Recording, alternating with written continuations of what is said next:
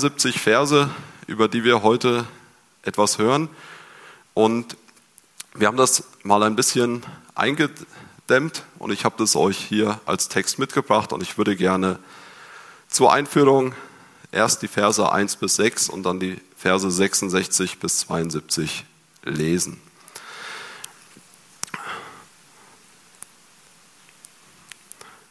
Als die Stadtmauer wieder ganz aufgebaut war, ließ ich die Torflügel einsetzen.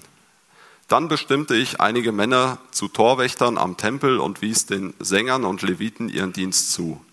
Zu Befehlshabern über Jerusalem ernannte ich meinen Bruder Hanai sowie Hananja, den Kommandanten der Festung. Hananja war ein zuverlässiger Mann und ging den anderen in seiner Liebe zu Gott mit gutem Beispiel voran.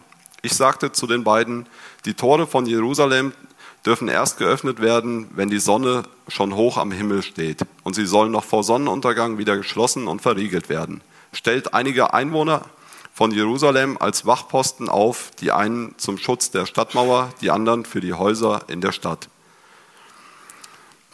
Dann kommt das Verzeichnis der Heimgekehrten, das ist die Überschrift, die ihr noch da unten seht. Wir sind dann in Vers 4, Jerusalem war sehr groß, doch es lebte erst es lebten erst wenige Menschen dort und die zerstörten Häuser waren noch nicht wieder aufgebaut.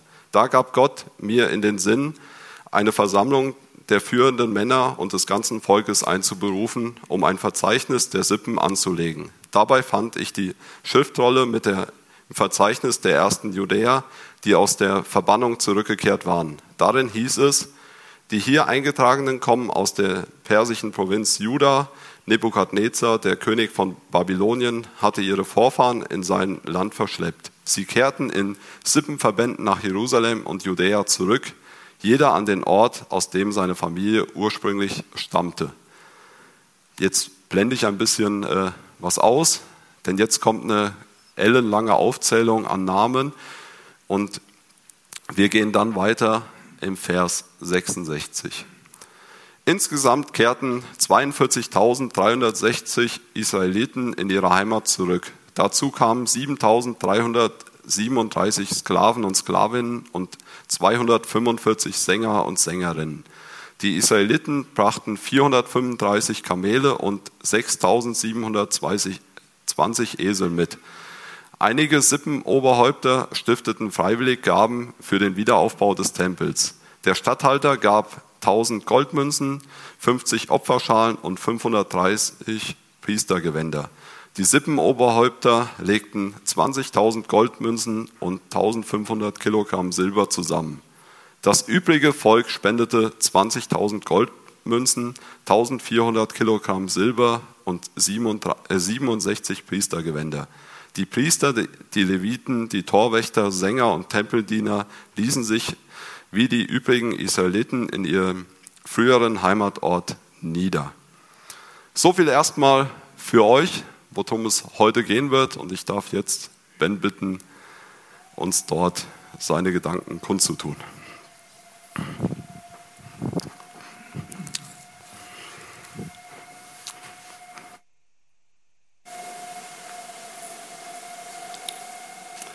Ja, auch von mir einen schönen guten Morgen. Schon eine ganze Weile her, dass es ja so war, dass ich hier vorne war und was weitergeben durfte. Ich freue mich, dass es heute wieder so weit ist. Ich freue mich auch über den Text, auch wenn man das vielleicht auf den ersten Blick nicht glauben will. Es schließt sich mir jetzt nicht sofort oder hat sich mir nicht sofort erschlossen, was man damit machen kann. Aber ich glaube, das wird gut. Eine Stadt. Und ich habe zwei Oberbegriffe gewählt. Das sind äh, Tore und Menschen. Das hat nichts mit der Fußball-WM zu tun, auch wenn das auch passen würde, sondern äh, ja, wir werden sehen. Ich möchte in Kurzform nochmal den, den Text ein bisschen wiedergeben, so in eigenen Worten. Wir haben auch die äh, Namensregister nicht alle gelesen, aber dann kriegen wir vielleicht nochmal einen leichten, einen leichten Einstieg. Nehemiah schildert äh, in dem ersten Abschnitt so ab Vers 1 aus seiner Perspektive, dass jetzt die Mauer fertig war, dass die Tore eingesetzt wurden, dass so der Verwaltungsapparat der Stadt ans Laufen gebracht wurde. Es gab äh, zwei Oberbefehlshaber, es gab verschiedene Ämter, die besetzt wurden. Ähm, die Leute nahmen ihre Arbeit auf, es wurden Torhüter und äh, Sänger, Leviten ähm, ernannt und eingesetzt. Nehemiah schreibt dann weiter, dass Gott ihm das aufs Herz gelegt hat, dass er ähm, das Volk versammeln sollte und es zählen sollte und die Namen zu registrieren. Und dann findet er diese Schriftrolle, das Buch, äh, wo ich glaube Esra war es, der das schon aufgeschrieben hatte, vorgearbeitet hatte und ähm, die, ja, die Menschen, die nach Jerusalem zurückgekehrt waren, erfasst hatte. Und dann folgt diese, diese lange Aufzählung von Namen. Nehemiah 7 ist das 6 bis 67 ja, von den ganzen Sippschaften, die sich da wieder in Jerusalem eingefunden hatten, die dort miteinander gewohnt und gelebt haben. Der Mann hat schon gelesen, 42.360 Leute plus 7.337 Knechte, Mägde, 245 Sänger und so weiter. Das Vieh wurde auch gezählt. Und dann anschließend äh, wird der Schatz für den Tempel zusammengetragen. Also verschiedene äh, Oberste und Leute aus dem Volk haben dann Gold, Silber, und äh, Priestergewänder zusammengetragen. Und ja, in, äh, Vers 72 dann lesen wir, die Priester, die Leviten, die Torhüter, die Sänger und etliche aus dem Volk und die Tempeldiener und ganz Israel ließen sich in ihren Städten nieder. Das mal kurz so eine wörtliche Zusammenfassung. Wenn ich sowas lese, dann kann ich mir diese Szene immer im Kopf gut vorstellen. Das ist dann für mich so ein Anblick von Mauern, Toren, das ist, sieht imposant aus, da ist Bewegung in der Stadt, das wuselt. Leute gehen ihren Verpflichtungen nach oder ruhen sich gerade irgendwo ein bisschen auf einer Bank aus. Es hat alles so eine gewisse Struktur, eine Ordnung und geht seinen Gang. Jeder ist geschäftig und geht seiner Aufgabe oder seiner Bestimmung nach. Der eine oder andere ist auch vielleicht so ein bisschen stolz und zufrieden, was man so erreicht hat und die Leute unterhalten sich darüber, was man in Jerusalem jetzt alles wieder aufgebaut hat. Kennt ihr noch die Siedler? Das war so, wo ich klein war, ein Computerspiel. Da hat man Angefangen mit so ein paar kleinen Hüttchen, hat man darum eine Stadt aufgebaut, eine Mauer und die Leute hatten dann hoffentlich nachher alle genug zu essen und hatten einen Job und so weiter. So, so stelle ich mir diese Szene vor. Und äh, ich möchte gerne jetzt aus diesem Bild heraus, was man so von dieser Stadt hat und aus dem Text, den wir gehört haben, mal äh, zwei Punkte uns so ein bisschen vorstellen und rausarbeiten. Ich habe es schon gesagt, die Begriffe Tore und Menschen. Gerade der zweite Punkt ähm, in diesem Zusammenhang Menschen, der beschäftigt mich schon länger und äh, ich werde später mehr dazu sagen. Das Erste aber, was mir aufgefallen sind, was in diesem Text sehr markant sind, sind die Tore, und zwar wie sie in äh, Vers 3 beschrieben werden. Die Tore sind ja ein großer äh, Bestandteil dieses Wiederaufbaus von Jerusalem und die, gerade die Lage und die Namen und die Bedeutung dieser Tore, da wurde schon einige Mal hier was gesagt. Da gibt es Leute, die kennen sich damit aus. Ich werde nichts dazu sagen diesmal, aber vielleicht kommt ja noch was dazu. Ich weiß es nicht. Schauen wir. Mir geht es heute um die äh, Bestimmungen für die Öffnungszeiten. Das fand ich sehr interessant. Im Allgemeinen, die Öffnungszeiten von Jerusalem waren festgelegt. Der Nehemiah, der gibt eine äh, genaue Anweisung, wann, zu welcher Tageszeit das Tor zu öffnen ist und wann es zu schließen ist. Und nicht nur das, genau genommen steht da, schließen und verriegeln. Und dann habe ich mich so ein bisschen gefragt, was, was haben Tore für uns für eine Bedeutung? Weil, wenn man den Fußball mal außen vor lässt, bei uns im privaten Tore gibt es nicht mehr so häufig. Nicht, zumindest nicht in der Form wie ein Stadttor. Ich als Kind kenne das noch. In Rumänien, da hatten wir einen Hof und vorne war ein Tor. Und das war die meiste Zeit zu. Ähm, aber ich glaube, mittlerweile bei uns sind es eher so die, die Haustüren. Die Haustüren, das ist so bei uns das Tor zur Straße. An der Haustür, da entscheiden wir viele wichtige Dinge. Da entscheiden wir, wer darf rein, wer nicht, wer muss draußen bleiben. Und bei den Kindern, da entscheiden wir, wer darf raus und wer muss drin bleiben. Und äh, ja, man spricht davon, immer eine offene Tür zu haben. Oder man äh, steht manchmal sprichwörtlich vor einer verschlossenen Tür. Oder manch einer, der fällt mit der Tür ins Haus. Also an der, an der Haustür, da entscheiden wir eigentlich ganz praktisch ganz viele wichtige Dinge. Und an der Haustür, das ist auch ein Punkt, wo wir ganz schnell Gefahren erkennen, wo wir das wahrnehmen und bewerten, was, was da nicht vielleicht nicht in Ordnung sein könnte, was gefährlich ist. Wenn es tagsüber an der Tür klingelt, dann gehen wir wahrscheinlich ganz unbeschwert dahin. Aber wenn wir mitten in der Nacht rausgeklingelt werden, ja, dann nachts erwartet man nicht unbedingt den freundlichen Nachbarn. Zumindest meistens nicht. Sondern man öffnet vielleicht mal nur einen Spalt und guckt mal durch, oder man benutzt die Türsprechanlage und fragt erstmal, wer da ist. Ja, der, der Nehemiah, der wählt hier diese Öffnungszeiten sehr gezielt. Und ja, von der Tageszeit, wir haben es schon gehört, vom späten Vormittag, wenn die Sonne heiß scheint, und die Schließungszeit vor Sonnenuntergang, wenn die Wächter noch auf ihrem Posten sind, wenn man noch auf der Hut ist. Warum macht er das? Eine einfache Erklärung wäre aus demselben Grund, warum wir auch lieber tagsüber Leute empfangen. Wer im Hellen in die Stadt kommen möchte, der hat meistens nichts zu verbergen. Der wird von allen gut gesehen. Aber im Dunkeln, da lässt sich das eine oder andere gut verstecken und verbergen. Vielleicht etwas, was Gefahr bringt, was verboten ist. Vielleicht ein unbeliebter Gast oder ein Feind. Wer im Dunkeln in die Stadt will, der ist vielleicht auch spät dran. Oder er verfolgt einfach ganz konkret eine bestimmte Absicht damit. Und äh, mir fiel dann ein Bild aus der Kinderbibel ein, die ich gerne den Jungs vorlese. Da ist die Geschichte von Simson. Vielleicht kennt der ein oder andere die. Ja, da geht Simson nachts in eine Stadt nach Gaza und ähm, ja, er versteckt sich und bekommt, also kann unerkannt durch das Tor gehen. Und dann plötzlich ist in der Stadt Aufruhr.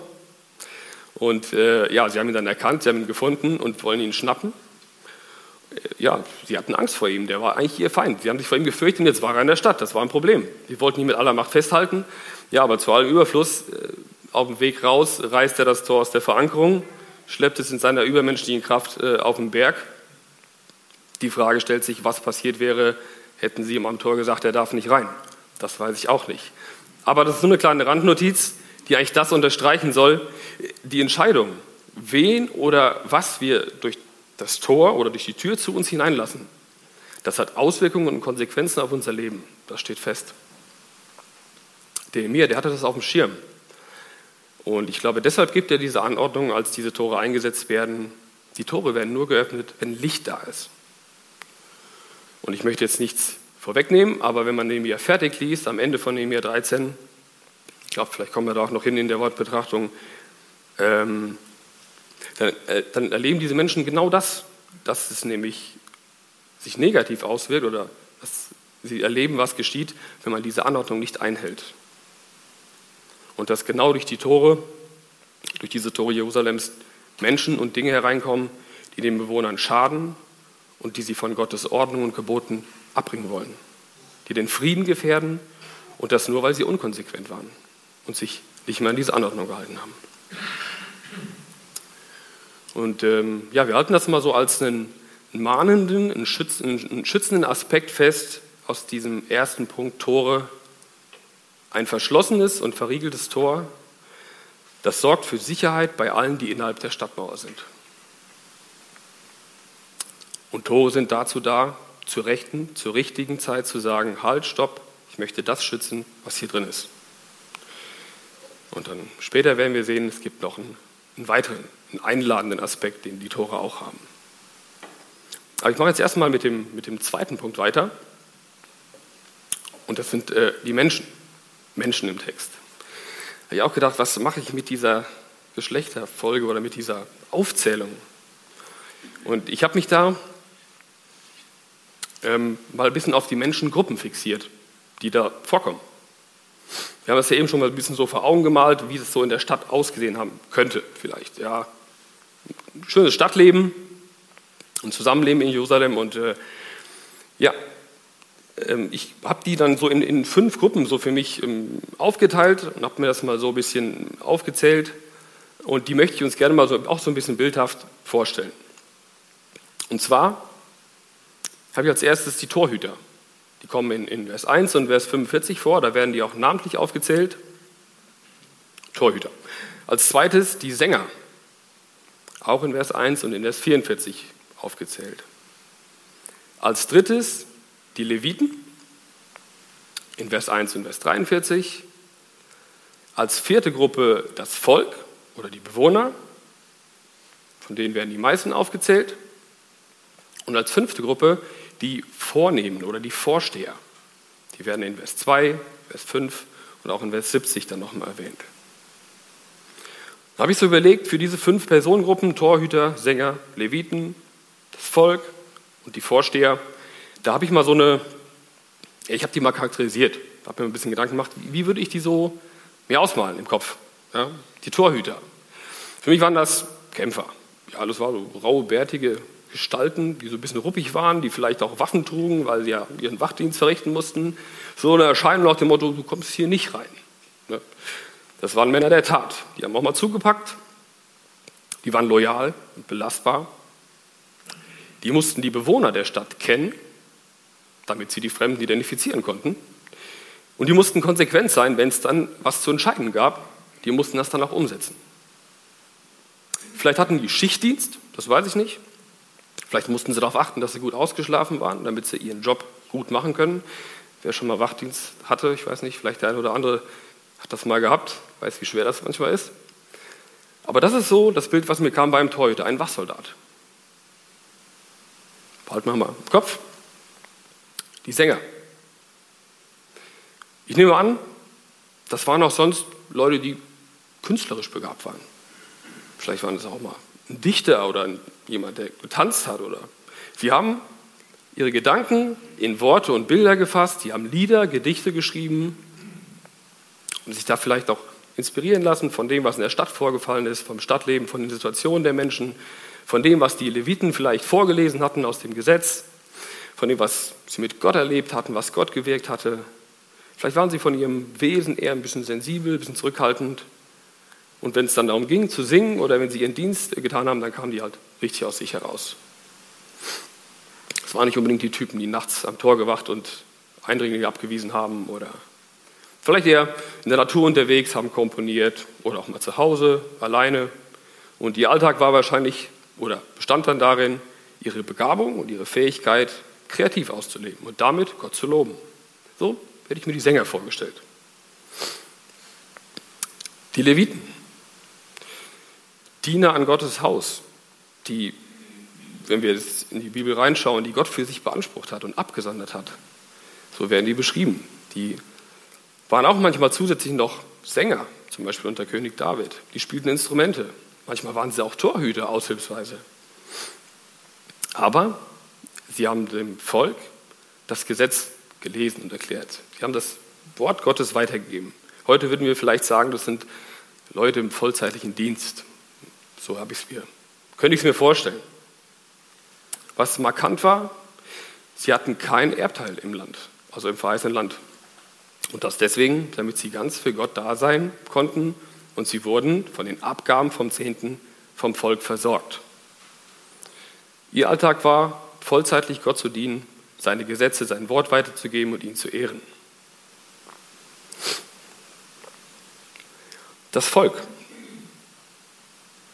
das waren so die, ja, die, die Normalos. Die haben jetzt nicht so einen besonderen Platz in der Geschichte, aber sie stellen den größten Teil in der Geschichte von der Bevölkerung. Sie wurden zum Teil als Nachtwachen äh, eingesetzt, das haben wir gelesen, an der Mauer oder an den Häusern. Vielleicht waren es Handwerker, Bauern, Händler. Sie haben im Verhältnis zum Beispiel für den Tempelschatz nur etwas weniger gegeben. Ihr Alltag war vielleicht geprägt von harte Arbeit, von Dienst und ja, haben damit ihren Lebensunterhalt bestritten. Aber obwohl das so war und man sie vielleicht eher als etwas geringer wahrgenommen hat, ihren Namen machte sie zu rechtmäßigen Bürgern dieser Stadt. Also sie hatten den vollen Anspruch auf den Schutz, den diese Stadt ihnen bot. Das war so mein Bild für das Volk. Und dann habe ich noch die Vorsteher. Das waren eine Gruppe, die hatte Einfluss, die hatte Verantwortung. Das lesen wir in Vers 2. Das waren mit Sicherheit auch die Leute, die so die Geschicke der Stadt gelenkt haben. Die hatten größere Mittel und haben auch mehr gegeben, als es darum ging, für den Tempel zu spenden. Ihr Alltag, der war geprägt von Verantwortung. Sie haben Entscheidungen getroffen für das Wohl des Volkes und der Stadt.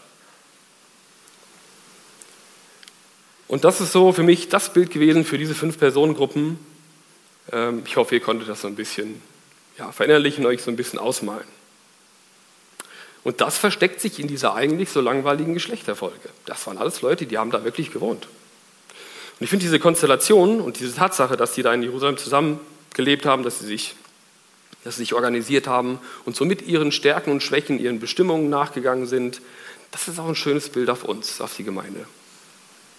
Jerusalem im Alten Testament ist ja sowieso ganz häufig ein Bild auf die, auf die heutige Gemeinde und ähm, auf die Gemeinde der heutigen Zeit, wie wir miteinander leben und miteinander umgehen, mit allen Höhen, Tiefen, mit Schwierigkeiten, mit Problemen. Und vielleicht findet sich auch jeder persönlich in dieser Geschichte so ein bisschen wieder. Ja, so die eine oder andere Beschreibung oder der eine oder andere Wesenszug, der kommt uns vielleicht auch bei uns selbst bekannt vor.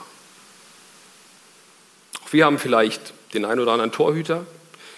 Das sind die Leute, die immer stark aus sind, die auch mal zupacken, die auch mal ein kritisches Auge haben und auch ein bisschen schauen, was so der Gemeinde und im Dorf so los ist. Die vielleicht auch ein Auge haben für eine Gefahr, für eine Bedrohung, für Unruhe, für Not. Die kennen die Leute im Dorf und auch die Leute in der Gemeinde ganz gut. Und die sind sehr konsequent in der Umsetzung von dem, was sie glauben. Das sind so die Torhüter. Und wir haben Sänger hier in der Gemeinde, Musiker, Dichter, Künstler. Menschen, die der Gemeinde und Gott mit, mit ganz vielfältigen künstlerischen Begabungen dienen. Die einen mit Musik, die anderen ja dann mit dem Gesang dazu, mit Texten, die ermutigen, die erbauen, die auch ermahnen die vielleicht auch mal so als sensibel oder zurückhaltend wahrgenommen werden, aber manchmal das nötige Fingerspitzengefühl haben, welches Lied oder welcher Text jetzt gerade passen würde. Leute, die Gott durch, durch Kunst, durch Kreativität und Musik verherrlichen. Auch diese Leute haben wir. Und auch wir haben Leute, die alles aufgegeben haben, scheinbar, um Gott vollzeitlich zu dienen. Die haben kein Haus mehr, auch kein Grundstück mehr. Die sind einfach losgezogen. Und da, wo sie sind, müssen sie mal als Torhüter auftreten, mal als Sänger. Und die werden zu großen Teilen versorgt von einer Gemeinde, von Menschen, mit materiellen Dingen, mit dem, was sie für ihren Leib brauchen, damit sie sich voll verausgaben können für ihren Dienst. Ja, und das sind die Leute, die das Wort Gottes weitertragen. Und zwar in einem großen Umfang, die seine Gesetze weitergeben, die Leute unterweisen, die Leute lehren.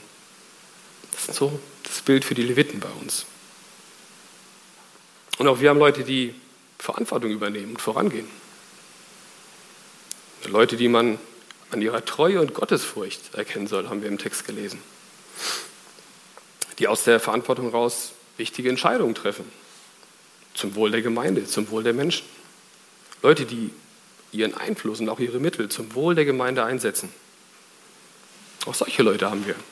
Und wir haben Leute, die morgens aufstehen, zur Arbeit gehen. Die eine Familie, die einen Haushalt führen, die vielleicht im geistigen Sinne die Nachtwächter der Nachbarschaft sind, die mal an der Mauer sind oder auch mal vorm Haus, die dort ein Licht sind und dort den anderen dienen, die ihren Teil zum Schatz der Gemeinde beitragen, die ihre übrige Zeit und Arbeitskraft gerne zur Verfügung stellen. Aber das Allerwichtigste ist, bei all diesen Gruppen, das sind alles Leute, die im Verzeichnis derer stehen, die dazugehören. Das ist das Wichtigste. Darauf kommt es letztendlich an. Wenn gefragt wird, wer, wer ist denn jetzt von denen, wer gehört dazu? Wer steht denn da in der Schriftrolle, in dem Buch, in dem Buch des Lebens? Dass alle, die Teil dieser Gemeinde sind, dazugehören, das ist das Wichtigste. Und noch viele mehr dazukommen.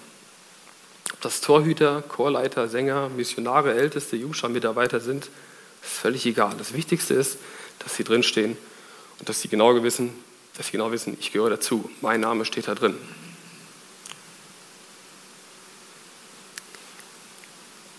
Ich möchte die beiden Punkte mal ein bisschen zusammenbringen. Tore und Menschen. Wie, wie, passt denn ein verschlossenes und bewachtes Tor zu einer Gemeinde, die von Jesus erzählt? Tore bewegen sich in zwei Richtungen, das wissen wir. Die gehen auf und die gehen zu. Die haben eine schützende Funktion, das haben wir eben anfangs festgestellt. Tore haben aber auch eine einladende Funktion. Ich lese uns mal einen, einen Vers aus der Offenbarung, wo es um, um die ewige Stadt Jerusalem geht, da wo wir einmal sein wollen. Offenbarung 21, Vers 23 lese ich. Und die Stadt bedarf keiner Sonne noch des Mondes, dass sie erscheinen. Denn die Herrlichkeit Gottes erleuchtet sie und ihre Leuchte ist das Lamm. Das ist Jesus. Und die Völker werden wandeln in ihrem Licht und die Könige auf Erden werden ihre Herrlichkeit in sie bringen. Vers 25. Und ihre Tore werden nicht verschlossen am Tage, denn da wird keine Nacht sein. Ihre Tore werden nicht verschlossen am Tage und da wird keine Nacht sein. Wer ist hier das Licht? Jesus selbst. Er sagt, dass er das Licht der Welt ist. Wer ihm nachfolgt, der wird das Licht des Lebens haben. Das ist Johannes 8, Vers 12. Da gibt es keine Öffnungszeiten mehr, weil da ist immer Tag, da ist immer Licht. Und warum schließen wir auf der Erde dann noch unsere Tore zu? Ganz einfach, weil es hier noch die Nacht gibt. Hier gibt es noch das Böse, weil hier noch wirklich Gefahr droht. Wir haben Angst. Das sagt Jesus selbst. In der Welt habt ihr Angst. Aber er sagt auch, seid getrost, ich habe die Welt überwunden. Johannes 16. Johannes 10, Vers 9. Ich bin die Tür. Wenn jemand durch mich hineingeht, wird er selig werden und wird ein- und ausgehen und Weide finden. Ein Dieb kommt, nur um zu stehlen, zu schlachten und umzubringen. Ich aber bin gekommen, damit sie das Leben haben und volle Genüge. Wenn wir also den Menschen Jesus zeigen, sie auf Jesus hinweisen, dann zeigen wir auf eine Tür, die immer offen ist, für den, der ihn sucht. Da ist nie Nacht und da können sie, da können sie immer hineingehen. Ich glaube, wenn Menschen Jesus suchen, da stimmt ihr mir zu, dass, dann sind auch die Türen der Gemeinde und die Türen in den Häusern, die sind dann immer offen. Und ich finde, dann hat man diese großartige Zusage, das ist ein Vers aus Matthäus 5, Vers 14. Jesus sagt, ihr seid das Licht der Welt. Es kann die Stadt, die auf dem Berge liegt, nicht verborgen sein. Das ist gewaltig, oder?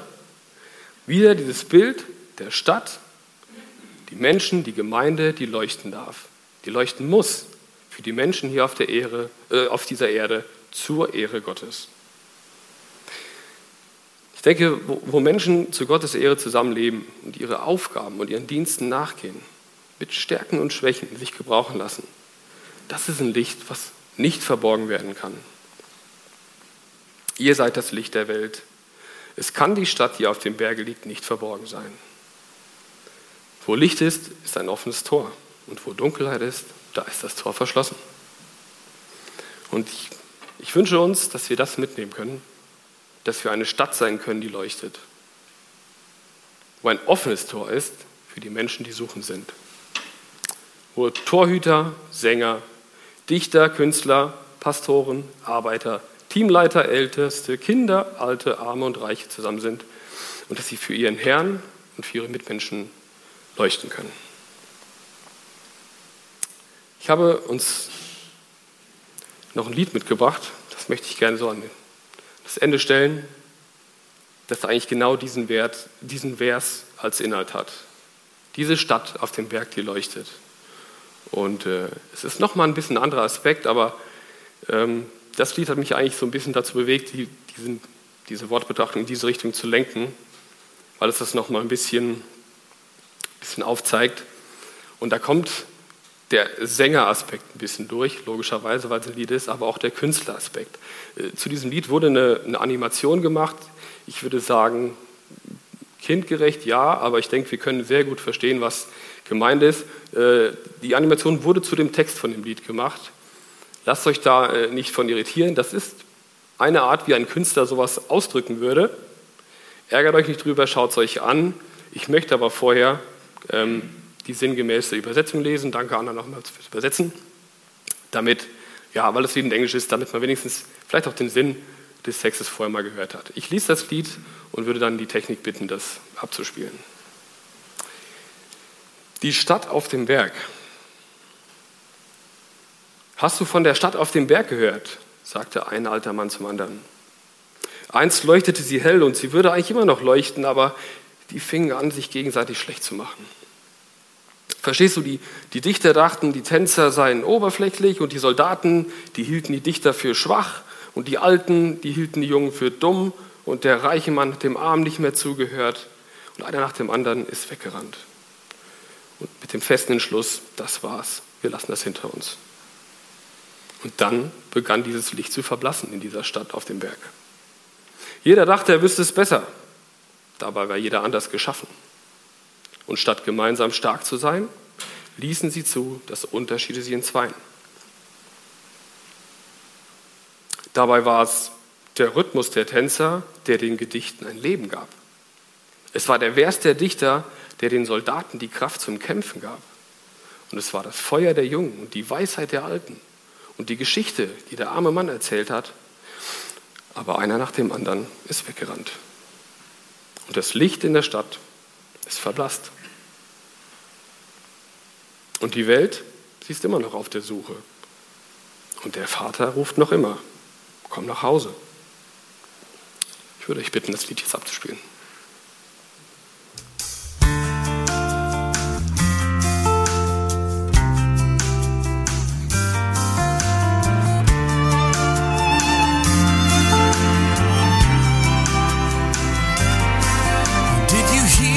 the city on the hill, said one old man to the other. It won't shine bright and it would be shining still, but they all started turning on each other. Mm-hmm.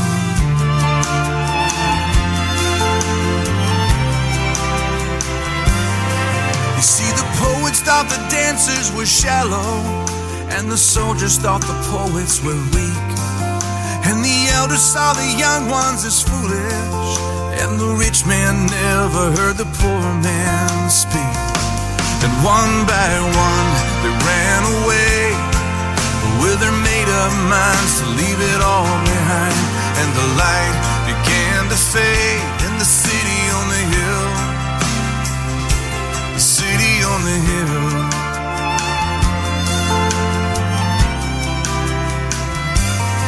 Each one thought that they knew better, but they were different by design. Instead of standing strong together, they let their differences divide.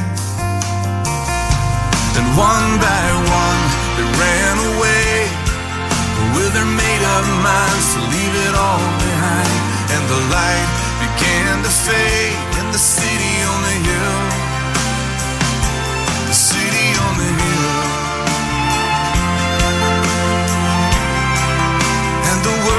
searching still.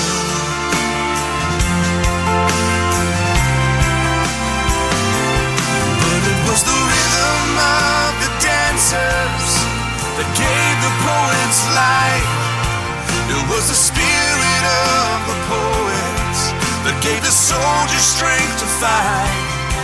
It was the fire of the young ones. It was the wisdom of the was the story of the poor man that needed to be told.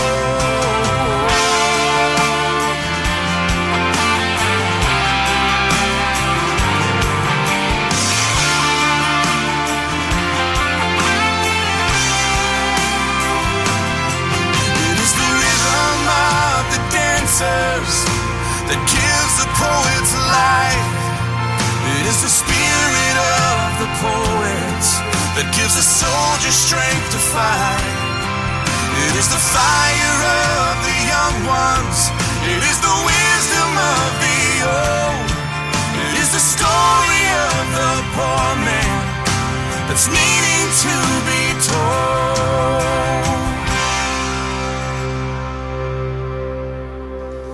One by one with our made up minds to leave it all behind as the light begins to fade in the city on the hill. One by one will we run away with our made up minds to leave it all behind as the light begins to fade in the city on the hill. The city on the hill. the Father's calling still. Come home to the city on the hill. Come home.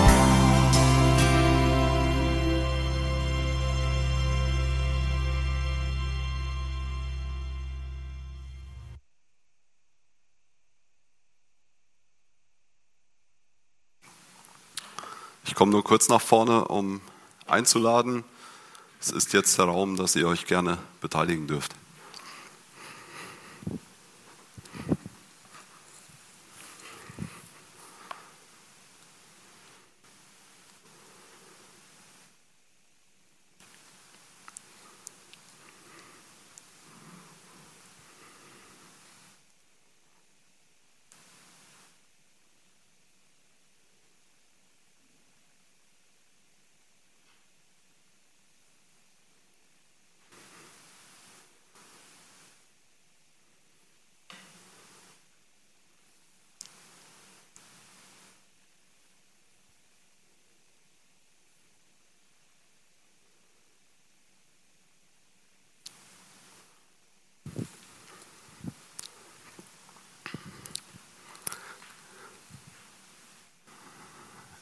Will es keinem verwehren.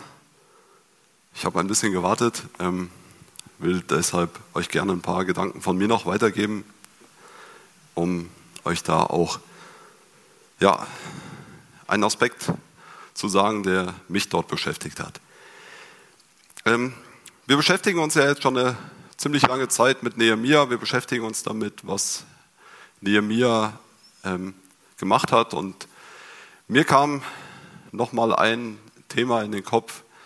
Nehemia hat ja zu Beginn ziemlich lange gebetet und ihr wisst, er ist dann zum König gegangen und hat gesagt, oder der König hat gefragt, warum bist du so betrübt? Und dann sagt Nehemia in 2 Vers 5, ja, die Stadt meines Königs liegt in Schutt und Asche quasi, ich sag's mal sinngemäß, ich äh, könnt euch auch den Vers vorlesen, aber lasst mich doch gehen, diese aufbauen. Also Nehemia ganz zu Beginn von dem Buch hat er sich vorgenommen, er will die Stadt aufbauen. Wir wissen es, er hat dann 52 Tage an Bauzeit gebraucht für die Stadtmauer. Und gefühlt kann man ja jetzt fragen, was kommt denn jetzt? Die Mauer steht doch. Das Buch Nehemia, Ben hat es auch eben schon gesagt, geht noch bis zum 13. Äh, Kapitel weiter. Wir sind erst bei Kapitel 7 aber es ist doch irgendwie schon alles vollendet. Er hat doch die Stadtmauer wieder aufgebaut. Das ist aber nicht der Fall. Nehemia sieht genau in dem Augenblick, wo die erste Aufgabe erledigt ist, eine nächste Aufgabe. Ich habe dazu Folgendes gelesen. Eines sollst du dir ins Gedächtnis rufen. Du kannst ein Werk vollenden, das Gott dir aufgetragen hat, aber Gottes Werk endet nie ganz. Nicht solange wir auf der Erde sind. Und genau das hat hier Nehemiah für sich angenommen. Schließen wir eine Arbeit ab, liegt garantiert schon eine neue Arbeit in Gottes Werk für uns bereit. Nehemiah für sich persönlich spürt genau das. Nehemiah war fertig mit der Mauer, und er hört dann aber nicht auf, sondern Nehemiah fängt an und merkt, oh, hier ist jetzt eine große Stadt und diese Stadt möchte ich gerne füllen. Und er fängt an, wie er es machen kann. Und da hat Ben uns das auch schon äh, gesagt. Er probiert, die Sippen, die vorher schon in Jerusalem gelebt haben, wieder zurückzuführen. In der Stadt gab es genug zu tun. Ben hat uns heute was zu den Menschen gesagt, die alle benötigt wurden. Und genau das macht Nehemiah hier. Er sammelt die Leute wieder ein.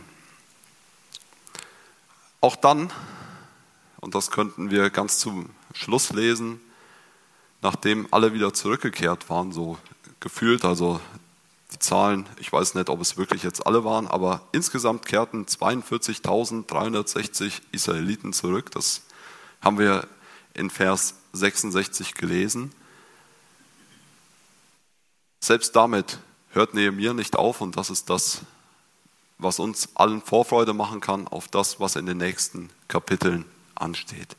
Wir haben die nächsten Kapitel.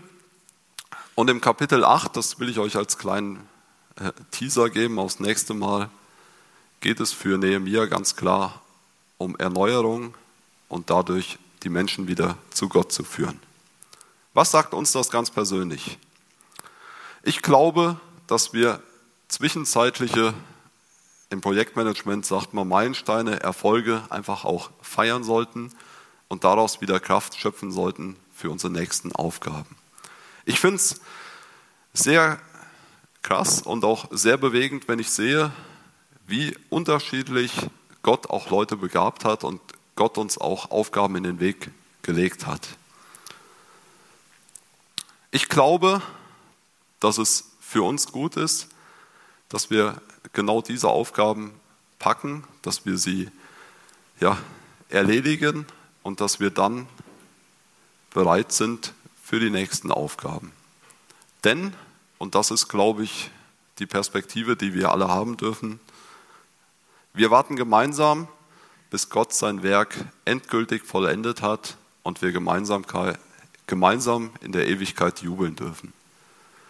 Und genau das ist mir hier nochmal bei Nehemiah so präsent geworden, dass er nicht damit aufgehört hat, die Stadt aufzubauen, sondern dass das für ihn erst der Anfang war von den nächsten Schritten. Das wollte ich euch gerne noch von meiner Seite mitgeben. Ich würde zum Abschluss der Wortbetrachtung gerne mit uns gemeinsam beten und darf euch bitten, soweit möglich dazu aufzustehen.